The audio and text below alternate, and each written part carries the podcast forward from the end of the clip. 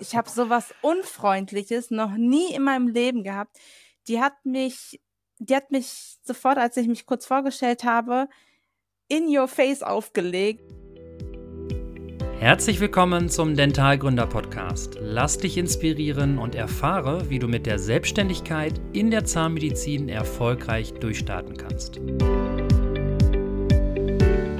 Partner deines Dentalgründer Podcasts sind Dents bei Sirona und die cloudbasierte Zahnarztsoftware Tima.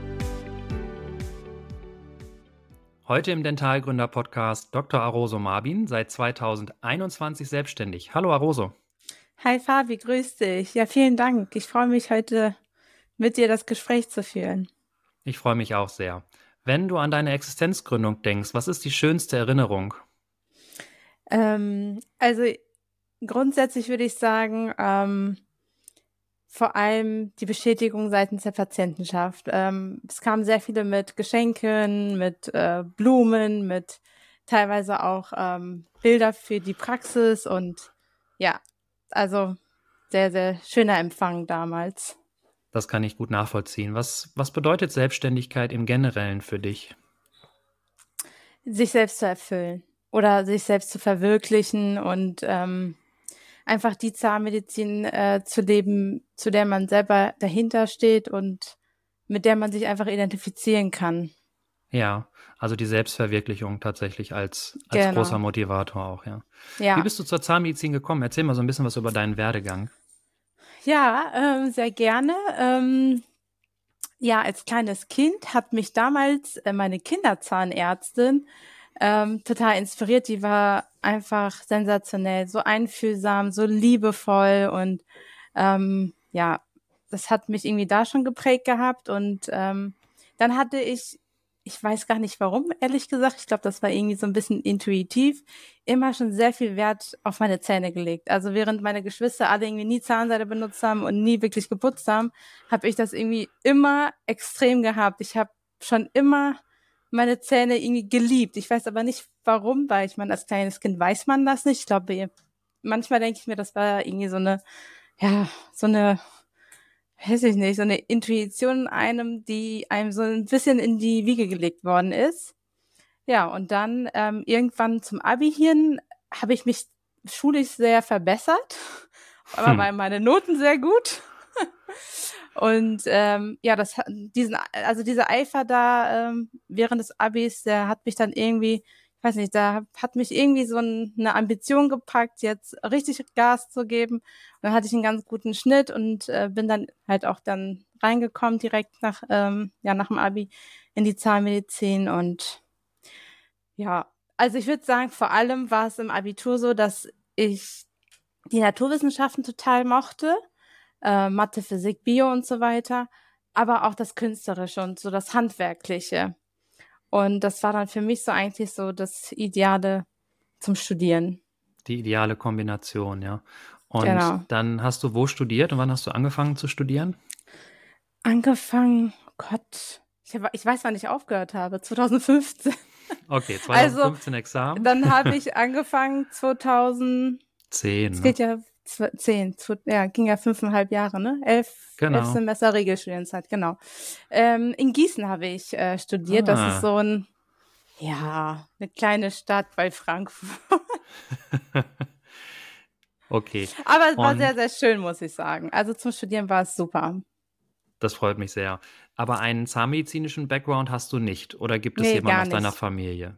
Bist du die erste nee, auch, ja? Die erste generell auch mit dem Doktortitel, auch mit so einem akademischen Grad. Also da hat keiner vorher was mit Medizin irgendwie am Hut gehabt. Und dann hast du 2015 Examen gemacht. Wie ging es dann weiter? Ja, dann ähm, habe ich in Düsseldorf erstmal ähm, eine Assistenzstelle angetreten. Mm, und danach bin ich nach Bonn gewechselt, weil meine Eltern dann zwischenzeitlich dahin gezogen sind, ähm, wegen der Familie. Ja, und dann habe ich da auch ähm, ein, zwei Jährchen gearbeitet und ich glaube im fünften Jahr, also zwei Jahre, glaube ich, nach meiner Assistenzzeit habe ich mich dann selbstständig gemacht. Wann war denn so das erste Mal, dass du gedacht hast, ja, die Selbstständigkeit ist vielleicht auch eine Option für dich? Schon relativ früh. Okay. Also schon nach den zwei Jahren habe ich gedacht, boah, nee, weil man in diesen zwei Jahren natürlich viel lernt und ich bin auch super dankbar. Aber man hat dann auch gemerkt, dass man vielleicht eifriger oder auch, ähm, wie soll ich sagen, ich habe sehr viele Fortbildungen besucht, wirklich sehr, sehr viele. Ich habe äh, immer, wenn ich irgendwie gearbeitet habe, mein Geld irgendwie zurückgelegt und dann immer, ich war ständig auf irgendwelchen Fortbildungen. Wir kennen uns ja auch von der Fortbildung, der IFG, ja, ne? Ja. Und ich habe wirklich so alles mitgenommen. Dental Summer und Opti Summer School, Praxisgründerseminar. Ich habe so wirklich so alles, was das ganze Repertoire der Zahnmedizin irgendwie einem ähm, ja vorschlägt, habe ich irgendwie wahrgenommen. Und daran habe ich das eigentlich gemerkt, weil ich habe einfach gemerkt, dass viele meiner Kommilitonen schon, ja, weiß ich nicht, so einige waren schon Eltern, schon mehrfache Eltern. Und bei mir war das so gar nicht. Ich wollte irgendwie, ich, also mein Hobby war es wirklich ständig irgendwie am Wochenende unterwegs zu sein und das muss irgendwie eine dentale Fortbildung gewesen, also gewesen sein damals. Und das hat mich irgendwie, ich war, ich weiß auch nicht, hat mich irgendwie so gekickt. Und dann habe ich, und je mehr ich dann diese Fortbildung besucht habe und andere Menschen mit anderen Ambitionen kennengelernt habe und auch viel von den Referenten gelernt habe, umso ja, umso größer wuchs da natürlich dann auch der Wunsch zu sagen, so jetzt mache ich mein eigenes Ding. Und, und wann war ja. so das erste Mal, dass du dann konkret gesagt hast, okay, jetzt mache ich mich selbstständig, dann und dann soll es losgehen? Das war dann ähm, 2020. Genau, das war auch mit der Kurzarbeit. Wir hatten ja dann durch Corona, ähm, ähm, es war eine größere Praxis und die angestellten Zahnärzte, ähm, ich hatte dann auch ein paar Monate Kurzarbeit und dann war man so frustriert, war man natürlich umsatzbeteiligt, man auf einmal ist dann so alles so eingebrochen und dann hast du gesagt, dann hast du im Prinzip deine Zeit abgesessen in der Praxis, ne? Dann hat es halt auch viel ja. weniger zu tun. Und ich habe mich da so schlecht gefühlt, ich habe mich da so nutzlos gefühlt. Und in der Zeit ist das so in mir aufgeflammt und ich gesagt, nee, das, nee, jetzt ist so die Zeit, ja. Und wie ging es dann weiter? Wie waren so die einzelnen Stationen, sage ich mal, deiner Existenzgründung? Oh Gott, Fabian, das war wie ein Film. Also wirklich jeden Tag war irgendwas. Ähm, es fing eigentlich ähm, mit dem Praxisgründerseminar auf Mallorca an. Da gab es ja viele, die man kennengelernt hatte vom Depot. Also sie waren ja von Gerl aus da. Mhm. Und ähm, die einzelnen Stationen, dann hat man natürlich Leute kennengelernt, Steuerberater kennengelernt, Finanzberater kennengelernt, äh, sämtliche Dienstleister, die haben einen so ein bisschen in die Hand, an die Hand genommen und ja, mit denen hat man das dann praktisch aufgebaut. Und da gab es gute und schlechte Erfahrungen. also, okay. aber im Endeffekt ähm, hat es einen ja zum Ziel gebracht und ähm, ja, es waren super viele Schritte, ähm, auch Röntgen, äh, KZV, es war ja alles für ein Neuland. Ähm, und man hat ständig mit, sein, mit seinem Netzwerk praktisch interagiert und ähm, man musste sich ja auch so viel in Bezug auf Behandlungseinheiten, auf Ausstattung, Mobiliar, Mitarbeiter, das, äh, das war erstmal, es waren so viele Baustellen am Anfang. Jetzt im Nachhinein frage ich mich, wie wir das alles irgendwie geschafft haben, aber ähm, ja, am Anfang war das schon heftig. Aber man hatte ja, man hat das ja, es war positiver Stress, ne? Es war so ein mhm. Eustress. Genau. Oh, wie, wie lang war dieser Zeitraum äh, generell? Also bis zu diesem, wo du gesagt hast, okay, Praxisseminar mhm. äh, auf Mallorca bis zum Tag der Existenzgründung? Halbes Jahr. Halbes Jahr, also doch relativ mhm. schnell in dem Sinne, ja? Mhm. Okay. Und äh, erzähl mal so ein bisschen was über deine Selbstständigkeit. Hast du eine Praxis übernommen? Hast du neu gegründet? Zeit für die Werbung. Existenzgründerprogramm von Dentsply Sirona. Alles aus einer Hand. Von Behandlungseinheiten, Röntgengeräten und Intraoralscannern bis hin zu den Verbrauchsmaterialien für die Workflows der Implantologie, Endodontie und Restauration. Das alles zu lukrativen Existenzgründerkonditionen. Mehr Infos unter www.dentsplyzirona.de. Tima, mobil, einfach, sicher. Die erste cloudbasierte All-in-One-Software für Zahnärzte unterstützt dich bei all deinen Prozessen, von A wie Abrechnung bis Z wie Zahlungsverkehr. Vernetzt und digital arbeitest du mit einer zukunftssicheren und modernen Software. Lerne Tima kennen und erfahre mehr unter www.tima.de. Und jetzt viel Spaß bei dem weiteren Interview. Ja, eine Praxis auf dem Land äh, übernommen. Ähm, okay. Das ist hier, also es ist auch ein unterversorgtes Gebiet, ist ungefähr 30 Kilometer ähm, östlich von Bonn. Also mhm. praktisch zwischen Siegen und Bonn, wenn man da so eine Linie zieht, da ungefähr in der Mitte, würde ich sagen. ähm, deswegen, ja, das war auf jeden Fall für mich. Ich wollte unbedingt im Rhein-Sieg-Kreis bleiben, weil meine Familie in Bonn lebt und ähm, das war aber super schwer. Bonn ist total begehrt, Köln-Bonn ist so begehrt, da sind die Praxen ähm, so schnell weg. also es gibt ja Medipark Plus und wie heißen die denn alle, diese ganzen Anbieter, Concura, ähm, dann haben natürlich die Depots, die Banken haben ja auch ihre eigenen ähm, Portale. Ja. Äh, und deswegen, die Praxis war witzigerweise nicht im Portal, auch nirgendwo drin. Die habe ich einfach selber tatsächlich ähm, ich habe, glaube ich, bei der KZV angerufen und habe mir einfach die Liste, wie war denn das, der Versorgungsgrade, glaube ich, gegeben. Und dann habe ich einfach die Praxen angerufen. Das war einfach total initiativ. Und ähm, ja, und dann hatte ich dann die Dame, die hier praktisch äh, die Praxis hatte, hatte ich angerufen und die meinte, ich sollte mal vorbeikommen. Dann bin ich hin, ähm, haben uns kennengelernt und als ich schon das erste Mal die Praxis gesehen hatte, hatte ich irgendwie ein Gefühl.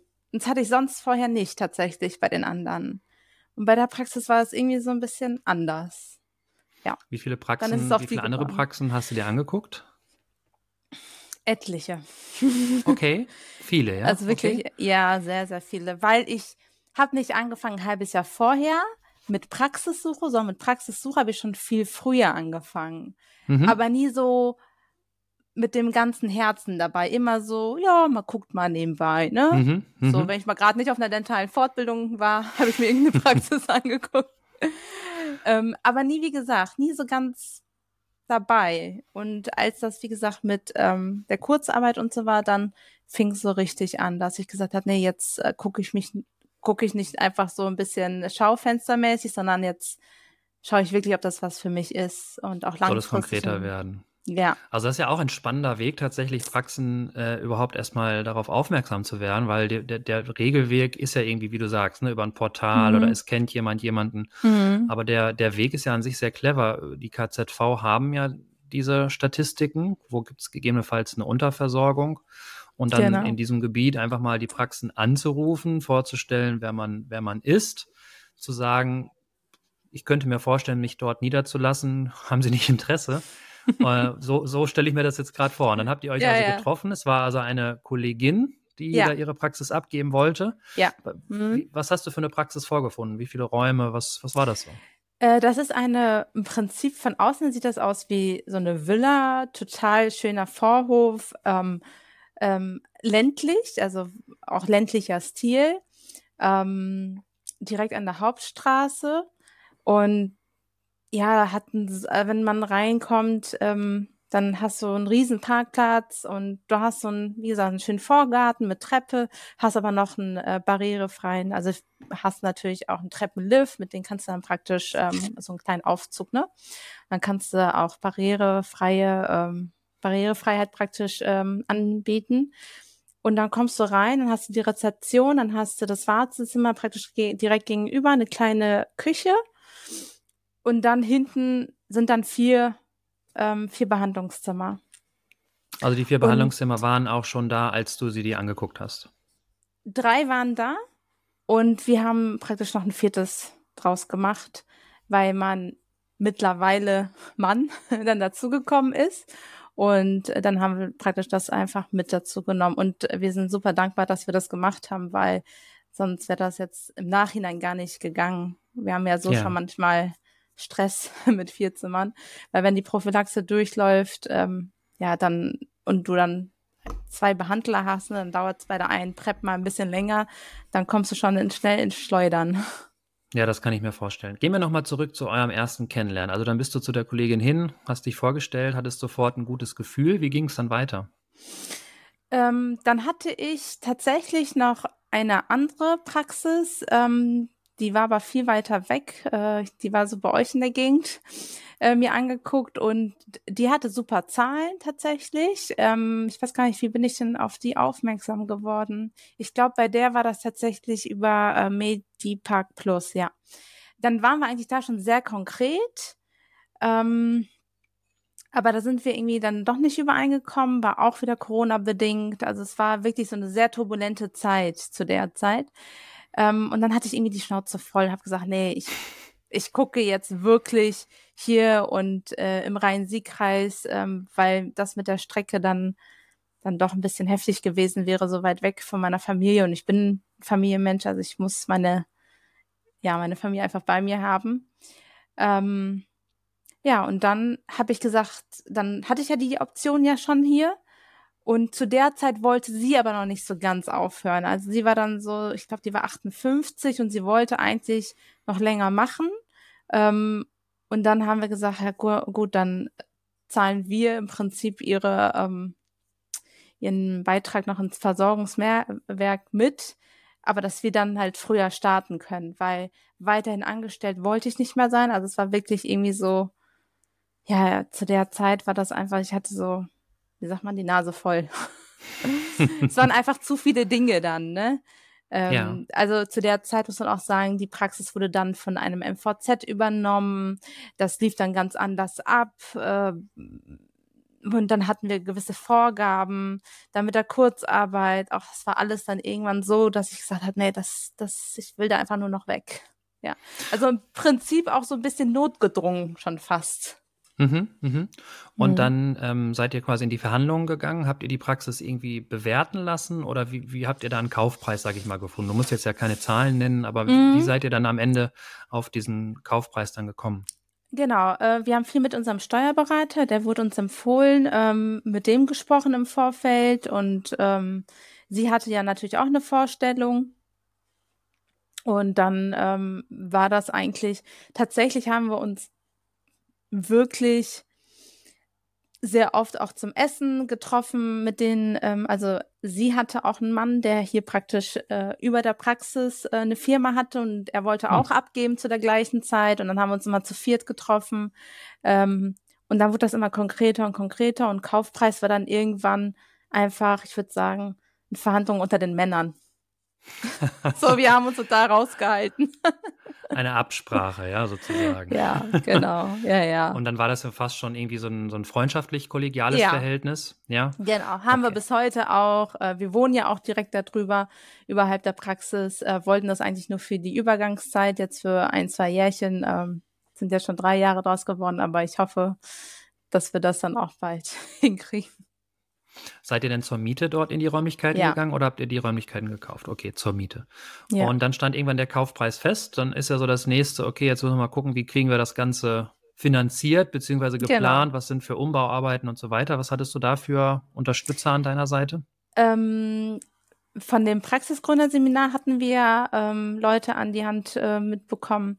Ähm, wir haben uns aber am Ende dann doch für ein ja, für die lokale Bank hier, also für eine regionale Bank entschieden, weil man einfach, ähm, weil tatsächlich, auch bevor wir dann die Praxis gekauft haben, der Vorstand der Bank, der ist Patient hier gewesen in dieser Praxis. Oh. Und der hat das mitbekommen und ähm, der hatte natürlich so seine, der liebt halt diese Region, das ist so sein Dorf und der kennt jeden. Und deswegen war es auch in seinem Sinne, ähm, dass wir unbedingt ähm, ja, die Praxis hier praktisch übernehmen. Ähm, da es schon, ich glaube, auch Fälle gab im Zentrum des, Or des äh, Ortes, wo dann die Praxen einfach nicht übernommen worden sind. Und diese Angst oder diese Befürchtung, dass das wieder passieren könnte, war so hoch, dass er sich praktisch dann selber bei uns persönlich gemeldet hatte und auch ähm, wir dann mit dem, äh, auch so wie du und ich jetzt, ähm, so ein, ich glaube, das war ja wie gesagt zur Corona-Zeit, so ein Zoom-Meeting hatten und äh, der hat uns dann auch so seinen besten ähm, Mitarbeiter da zur Verfügung gestellt und mit dem haben wir dann eigentlich das Ganze dann nachher abgewickelt. Aber tatsächlich war das, wir waren schon in Anführungsstrichen Fame, bevor wir angefangen haben in diesem Dorf. Ja, das, so kann es gehen, wenn man irgendwie in ländlichen Regionen gründet, ja. wo halt eine krasse Unterversorgung äh, ist. Und das gibt es jetzt schon. Das wird zukünftig sicherlich noch heftiger werden. Aber so kann es gehen und dann ist es auch in Ordnung, dass man dort eine gewisse ja, Berühmtheit will ich jetzt nicht sagen, aber dass man sich da so ein bisschen Mhm. protegieren lässt, ja, weil das Ja. natürlich auch etwas Besonderes ist, weil wenn ihr euch nicht dort niederlasst, dann lasst ihr euch vielleicht, keine Ahnung, 20, 30 Kilometer woanders nieder, aber für das Dorf Mhm. ist das halt ein Ja. Riesending, weil auf einmal gibt es keinen Zahnarzt mehr. Für euch ist es wurscht, weil ihr, ihr behandelt so, wie ihr behandeln wollen würdet, ne? Und Exakt, ähm, ja. von daher ist es auch gut. Ich hoffe, dass da auch zukünftig noch mehr ähm, Umdenken stattfindet, auch so in der Kommunalpolitik. Die sind alle noch so ein bisschen Mhm. auf dem auf dem Trip, dass so die Hausärzte, die Fachärzte, dass die alle gar nicht mehr da sind. Das ist auch so. Mhm. Aber wenn wir uns mal die Statistiken anschauen, dann droht halt das, was jetzt schon bei den Hausärzten ist, in den nächsten fünf bis zehn Jahren auch für, für Zahnärzte.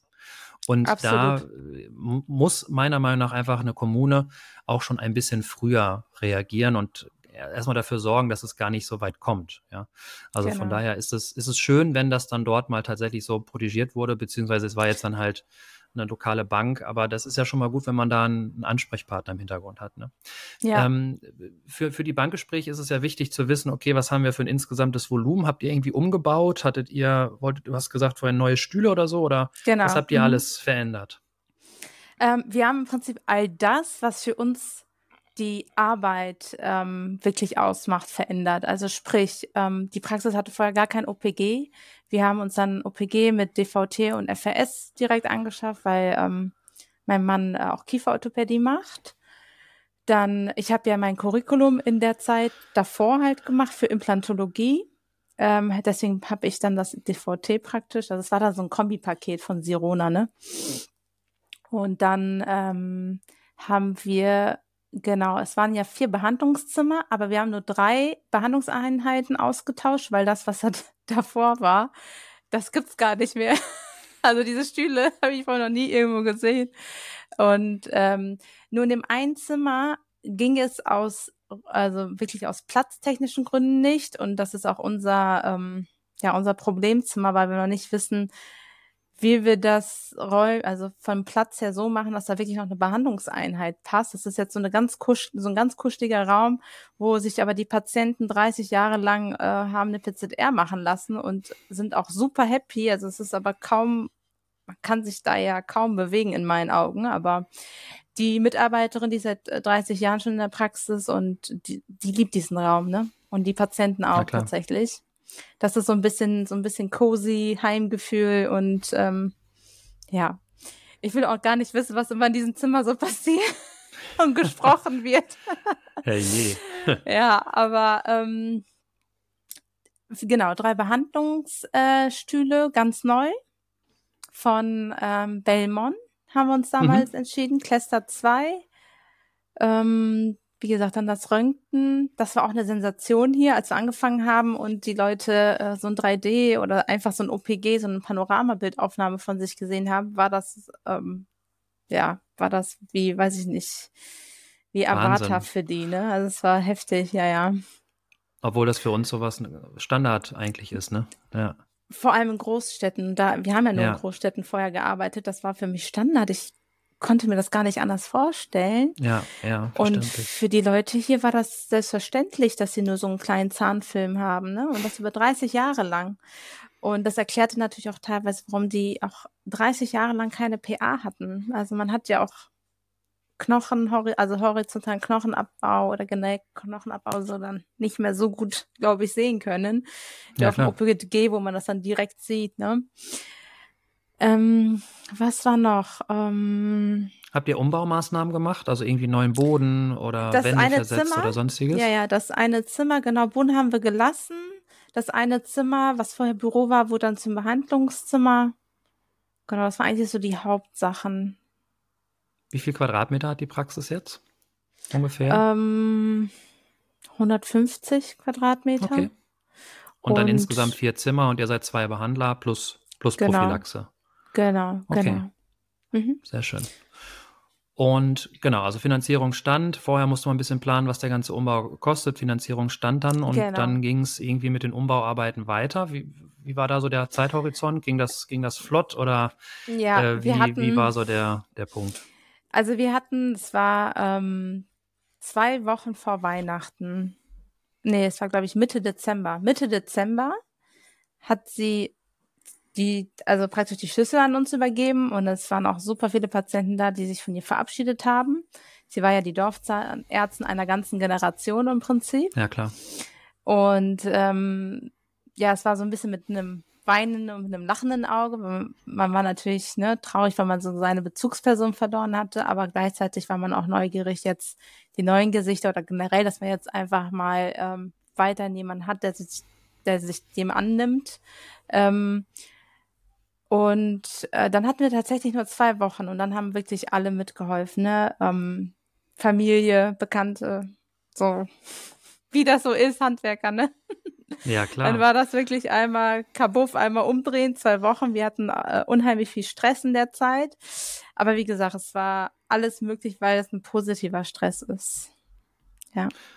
Und ist denn alles gut gegangen? Wann habt ihr dann eröffnet, die Praxis? Zum vierten ersten also ich sag dir ganz ehrlich, Fabi, ne, alles gut laufen, das gibt es, glaube ich, nirgends. Jawohl. auch wenn alles, äh, auch wenn alles super geplant ist, das ist immer irgendwas. Also wir haben noch hier gesessen, das weiß ich noch, an Silvester, haben noch bei eBay irgendwelche Fliesen irgendwie hier in der Region gesucht, weil irgendwas beim Röntgen schiefgelaufen ist an der Wand und der Handwerker hat einfach nicht gut gearbeitet und dann haben wir das irgendwie versucht so ein bisschen zu kaschieren und ach, man wird dann äh, ein bisschen erfinderisch. Not macht erfinderisch, ne? Und trotzdem hat es alles geklappt und ihr konntet pünktlich eröffnen, ja? Ja, ja, ja.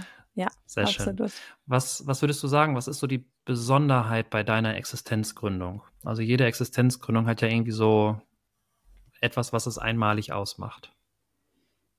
Hm, gib mir mal ein paar Hints, was, wie meinst du Besonderheit im ja, Sinne ich könnte von? mir vorstellen, ich könnte mir vorstellen, dass tatsächlich bei, also die, der Ablauf ist ja immer gleich, ne? Ähm, mhm. ähm, Planung, Finanzierung, Umbau, Eröffnung. Ähm, mhm. Aber dass dabei irgendwie ja etwas gewesen ist, was, was es halt besonders macht und was anders als bei anderen ist. Und ich glaube tatsächlich, dass es bei dir sein könnte, dass es diese, die Findung der Praxis ist.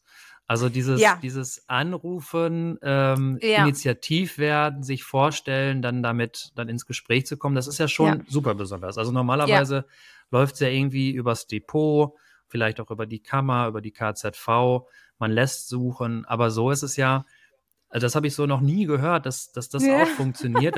Ich sag mal, 58 ist jetzt ja auch nicht so das Alter, wo, wo sie, wo man jetzt sagt, okay, jetzt muss ich aber unbedingt aufhören. Ne? Normalerweise hat man dann ja mhm. irgendwie noch fünf, fünf bis sieben mhm. Jahre. Genau. Und mhm. einfach anzurufen und auch nicht vor einem Nein Angst zu haben, das zeichnet das, glaube ich, hier ziemlich aus. Mhm. Was ist dir so durch den Kopf gegangen, als du da angerufen hast?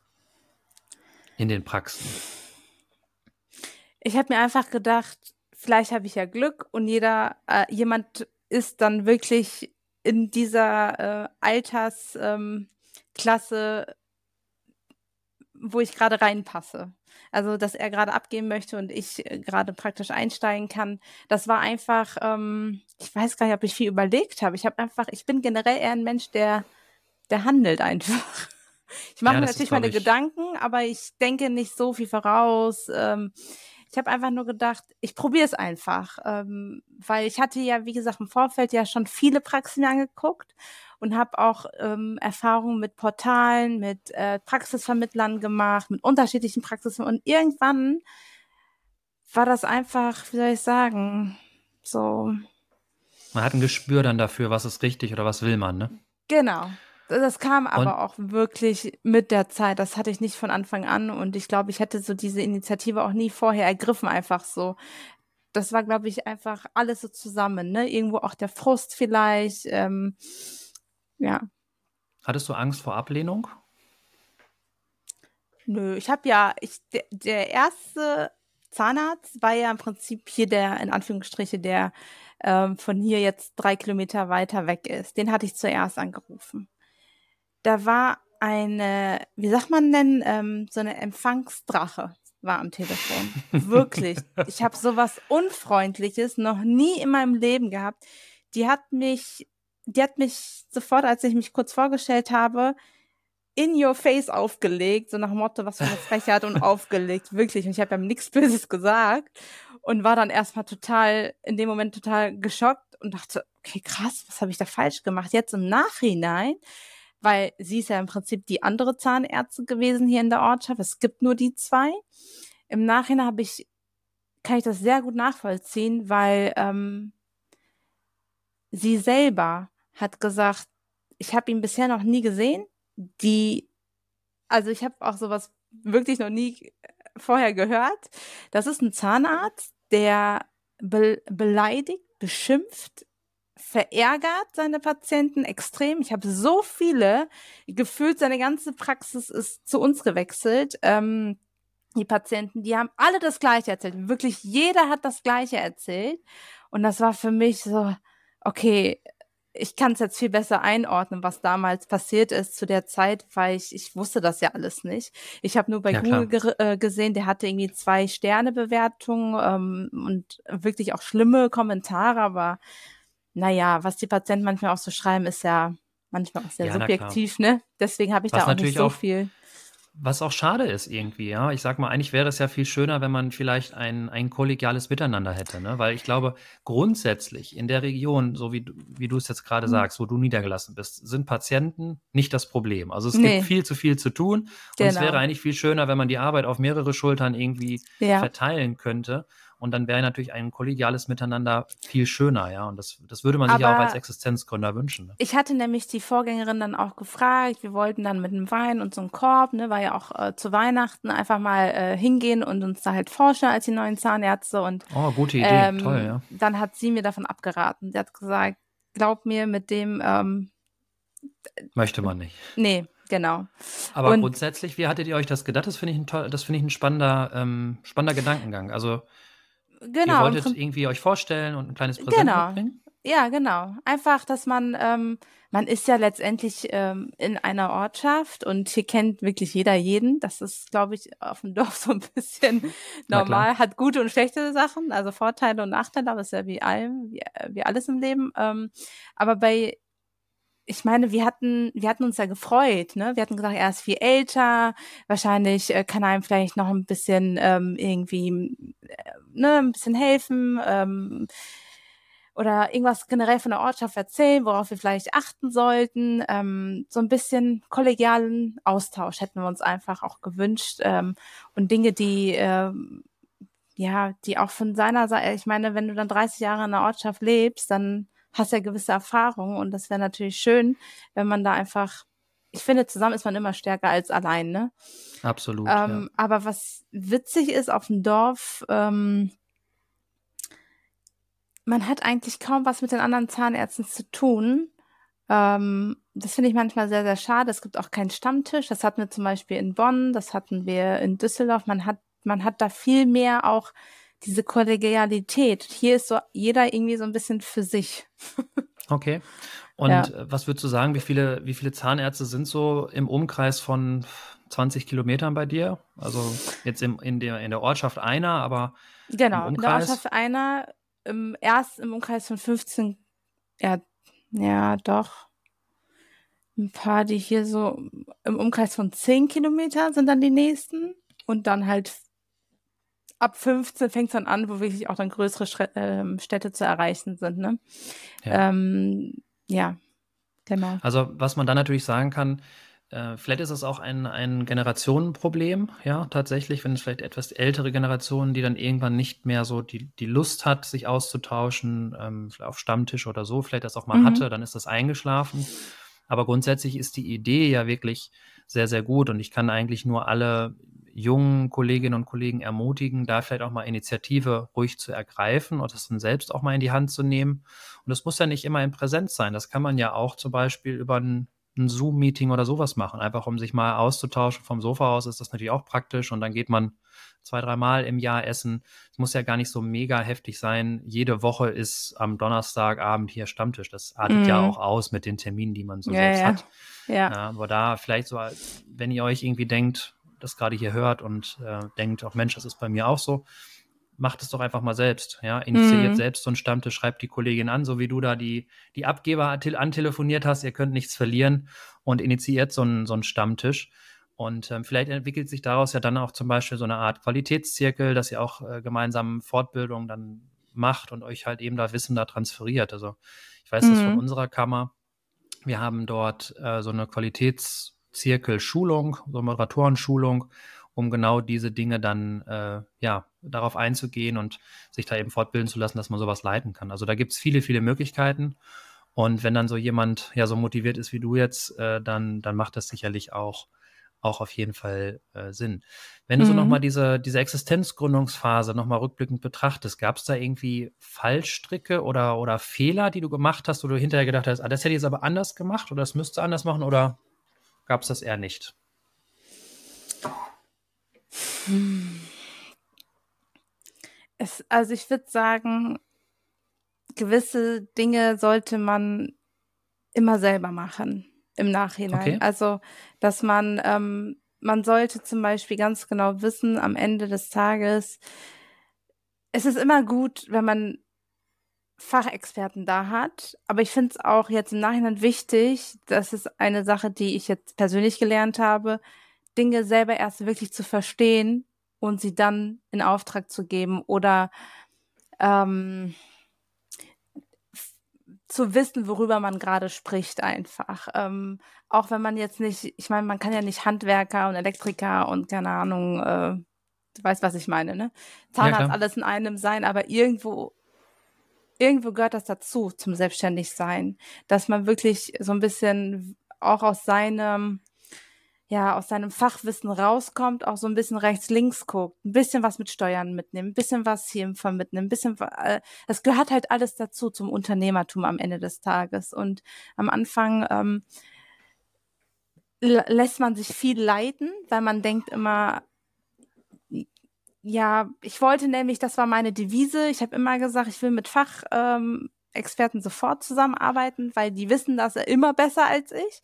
Und im Nachhinein denke ich, ich hätte viele Dinge auch selber, glaube ich, nicht besser, aber ich hätte es mir für mich gewünscht, dass ich mich einfach mit viel mehr Bewusstsein für gewisse Dinge entschieden hätte und nicht viel mehr einfach mich emotional ähm, ja einfach leiten lassen, sage ich jetzt mal, sondern man, zu wissen. Man kommt sonst relativ schnell in so eine Abhängigkeitsgefühl. Ne? Genau, ne? Also ja. ich, ich glaube, es ist wichtig, was du gesagt hast, dass man gar nicht in jedem Bereich Profi sein muss. Das geht ja auch gar nicht, das funktioniert nicht. Aber zumindest einen Überblick zu haben. Also zu wissen, mhm. wo will ich hin, wie will ich das grob erreichen und wie können mir dann halt die Ansprechpartner aus dem Netzwerk helfen. Das ist, meine genau. ich, entscheidend, weil sonst ist es einfach schwierig, da auch, sag ich mal, deinen Weg ja zu erkennen, oder? Genau, genau. Weil du wirst natürlich ähm, oft so beraten, wie es für die am besten ist, ähm, auch wenn das keiner zugeben möchte. ähm, und es ist immer besser, wenn du es am besten, am ehesten selber verstehst, zumindest verstehst. Ähm, und dann fühlst du dich auch nicht, ähm, im Nachhinein bereust du es in Anführungsstrichen nicht, sondern du weißt ganz genau, ich habe das bewusst so und so entschieden, aus dem und dem Grunde zu der Zeit war das ja mit den Optionen. Und ähm, wenn du dich nur darauf, wenn du dich nur auf andere Leute verlässt, finde ich im Nachhinein, ähm, ja, hast du so eine gewisse Abhängigkeit und äh, das ist nie gut. Was hättest du gebraucht, damit du das von vornherein so gesehen hättest? Also lag das jetzt an dem zeitlichen Faktor oder einfach falsches Mindset oder wie würdest du das sagen? Ähm, ich würde sagen persönliche Naivität. ja, ja, das ist ehrlich. Danke für ja. eine ehrliche Antwort. Ja. Ich glaube, es geht tatsächlich allen so. Also ähm, wenn ich mir das bei, bei meiner Existenzgründung so angucke, dann ist das auch ein schmerzhafter Prozess, den, den Lisa und ich, also meine Geschäftspartnerin und ich, da durchleben mussten. Man, man wünscht sich immer jemanden, der einem so die Entscheidungen abnimmt mhm. und diese Entscheidung dann auch in dem eigenen Sinne führt oder, oder trifft.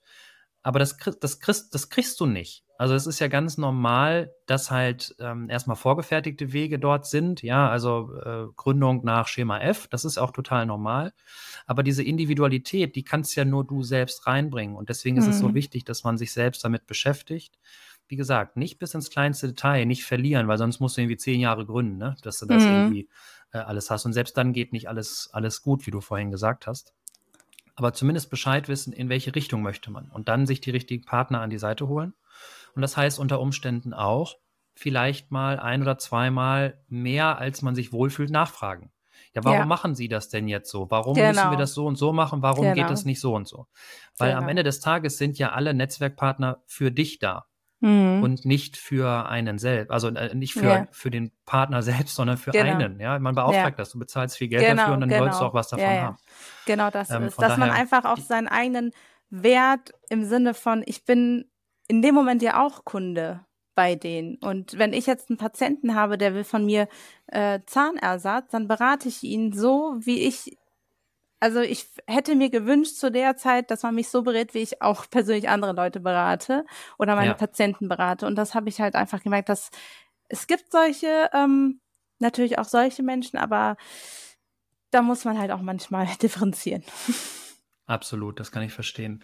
Ähm, wie sieht so ein typischer Tag bei dir jetzt aus in deiner Selbstständigkeit? Mm, Also, ich nutze jeden, wirklich jede Minute aus, um zu schlafen. Bevor ich runtergehe, weil ich äh, hab's ja nicht weit. Also wenn dann ähm, Praxisbeginn um 8 Uhr ist, stehe ich wirklich um halb 8 Uhr auf.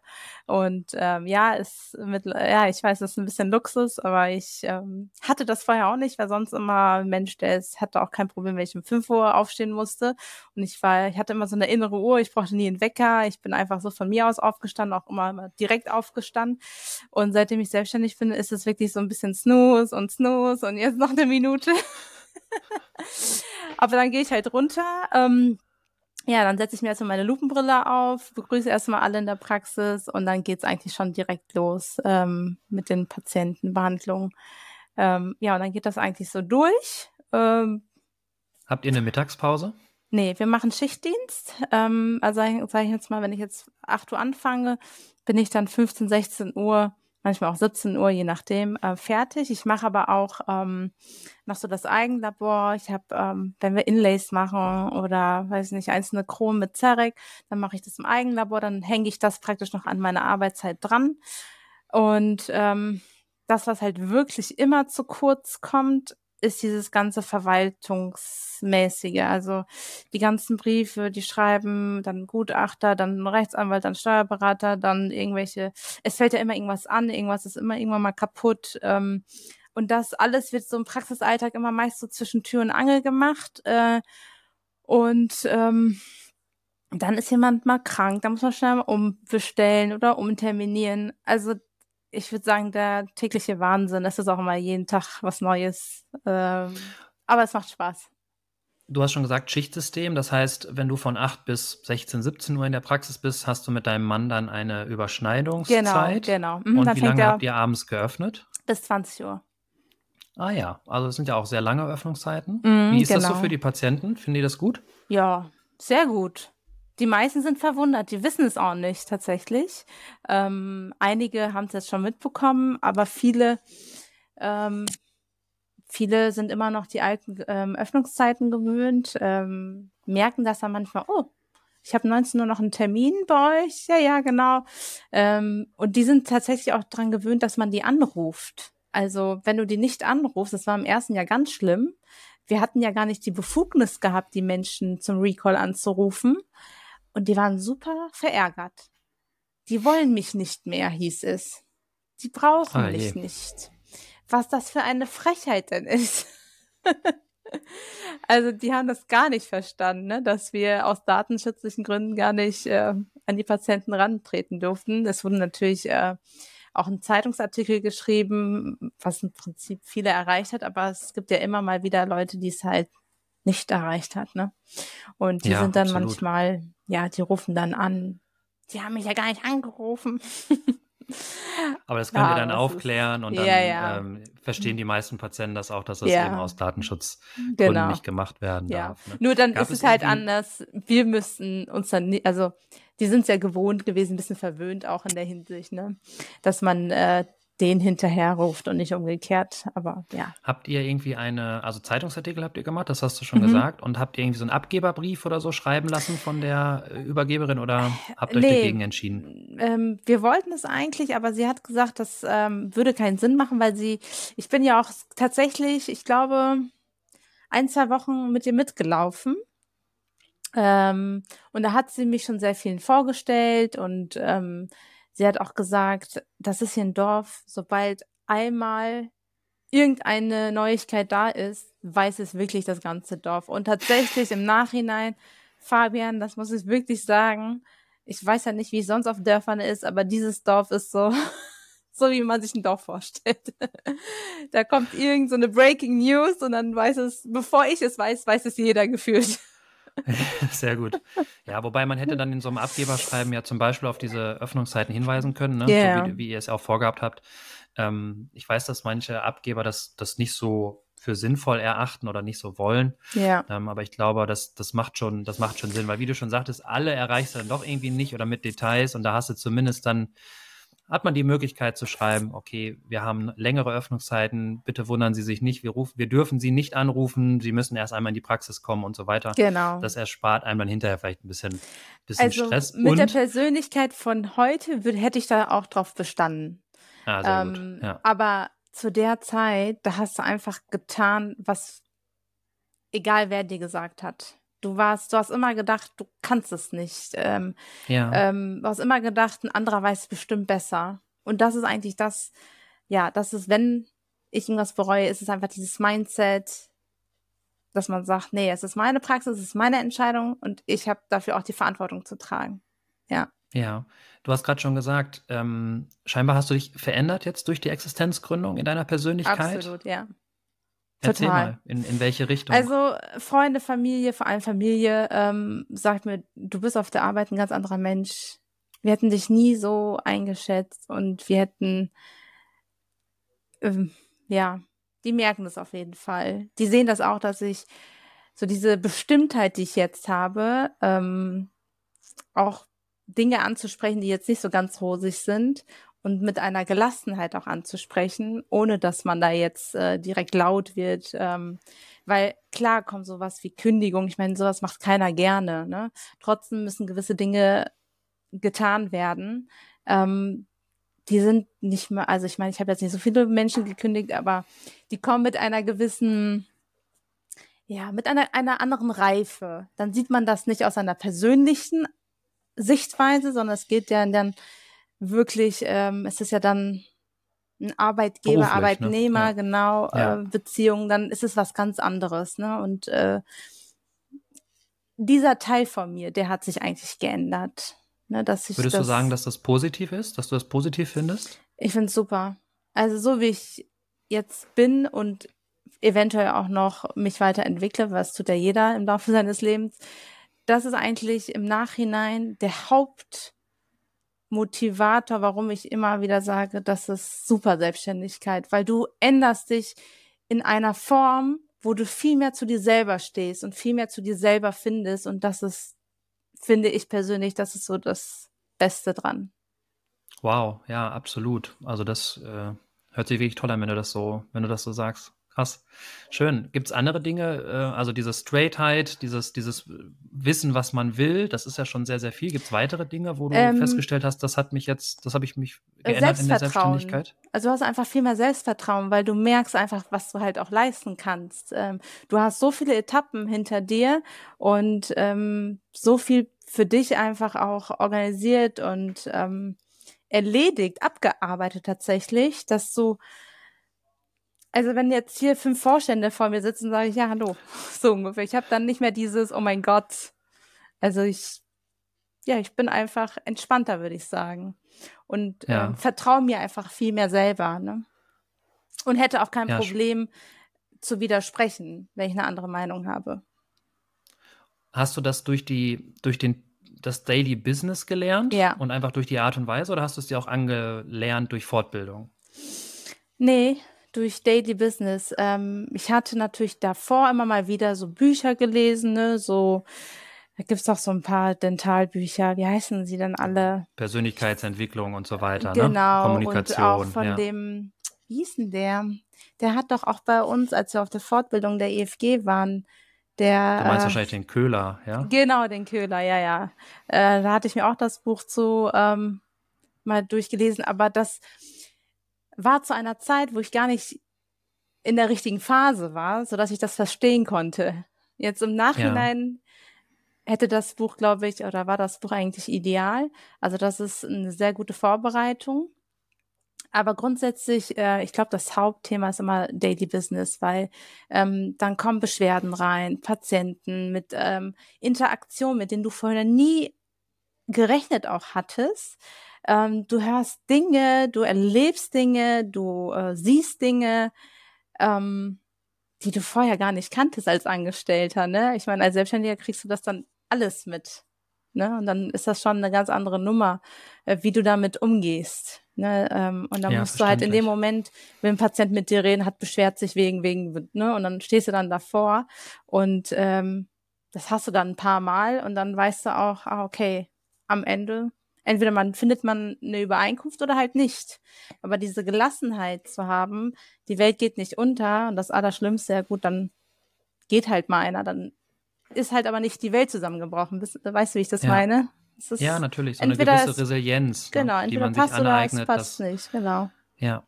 Ähm, Gibt es einen, gibt's einen Tipp, den du einem jungen Kollegen oder einer jungen Kollegin geben würdest, die sich auch irgendwann mal selbstständig machen möchte? In Bezug auf Persönlichkeit oder generell? Ja, zum Beispiel, ja. Oder auch generell auf die Selbstständigkeit bezogen.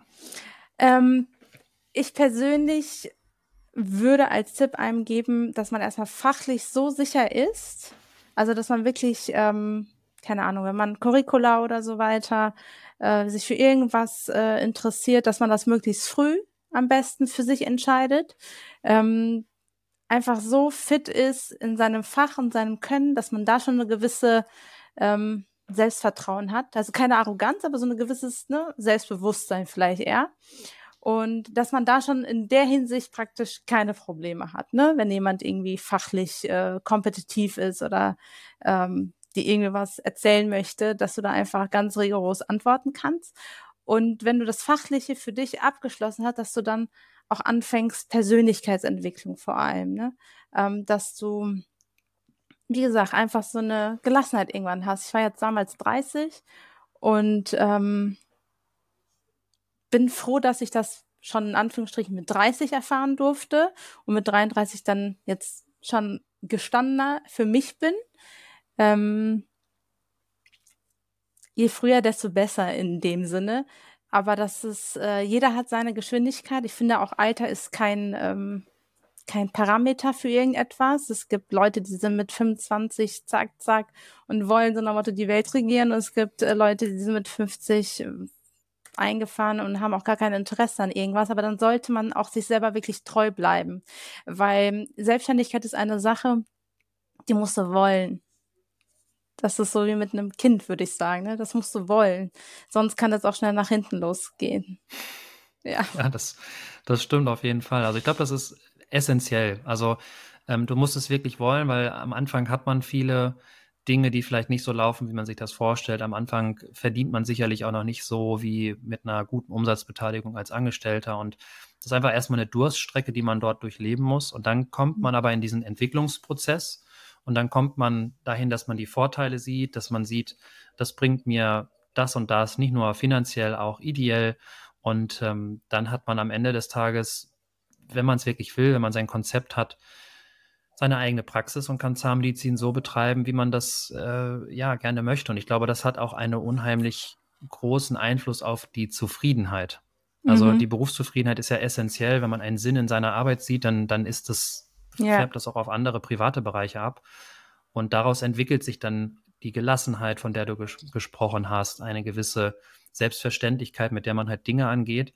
Und dann hat man am Ende eben die Möglichkeit, dort äh, ja ein tolles Leben einfach auch zu führen, sage ich mhm. mal. Ne? Aber am Anfang steht der Gedanke, ich muss es wollen und ich muss auch vielleicht eine kleine Durststrecke in, in Kauf nehmen. Ja? Genau. Was sind so deine, aus deiner Sicht, äh, die Gründe, warum sich mehr ja, Kolleginnen und Kollegen niederlassen sollten?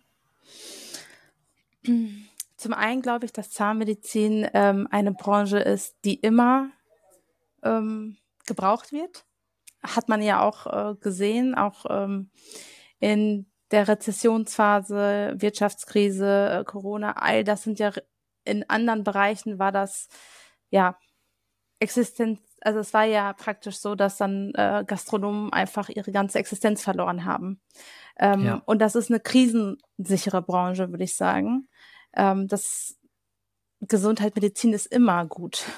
auch wenn wir jetzt budgetiert sind, uns immer mal wieder Stolpersteine in den Weg gelegt werden, trotzdem ist das, finde ich, ein, ähm, eine tolle Branche, ein toller Beruf. Äh, man kann sich da selbst verwirklichen. Man tut was Gutes, also man hilft. Äh, man hat ein, eine Sinnhaftigkeit dahinter. Wenn ich jetzt überlege, wie meine Schwester im Homeoffice irgendwelche Akten abarbeitet, äh, ich würde die Krise bekommen. Das ist ja furchtbar mir reicht ja schon dieses Papierkram, was ich hier zwischendurch mal erledigen muss. ähm, und man kann sich selbst verwirklichen, man hat ähm, das Ergebnis sofort sichtbar. Also wenn du vorher einen maroden Zahn hattest und dann kannst du auch mit ne, deine Kreativität, dein, deinen künstlerischen Antrieb, du kannst dich so ein bisschen ausleben. Ne? Du kannst dir dein Arbeitsumfeld auch so schaffen, wie du es dir möchtest. Du kannst dir, äh, weiß ich nicht, mein Mann ähm, spielt manchmal so klassische Musik im Hintergrund und arbeitet so, wie er sich da halt auch wohlfühlt mit. Ne? Du kannst die Lichter Prinzip, äh, du kannst mit dem Werkzeug vor allem arbeiten, was du gerne hast. Das ist halt auch so ein Punkt gewesen, ähm, was mich dazu getrieben hat, weil ich bin aus so vielen Fortbildungen gewesen und ich konnte mir dann die Sachen nicht über meinen Arbeitgeber bestellen. Der hat gesagt, nee, brauchen wir nicht, nutzen wir nicht, möchte ich nicht.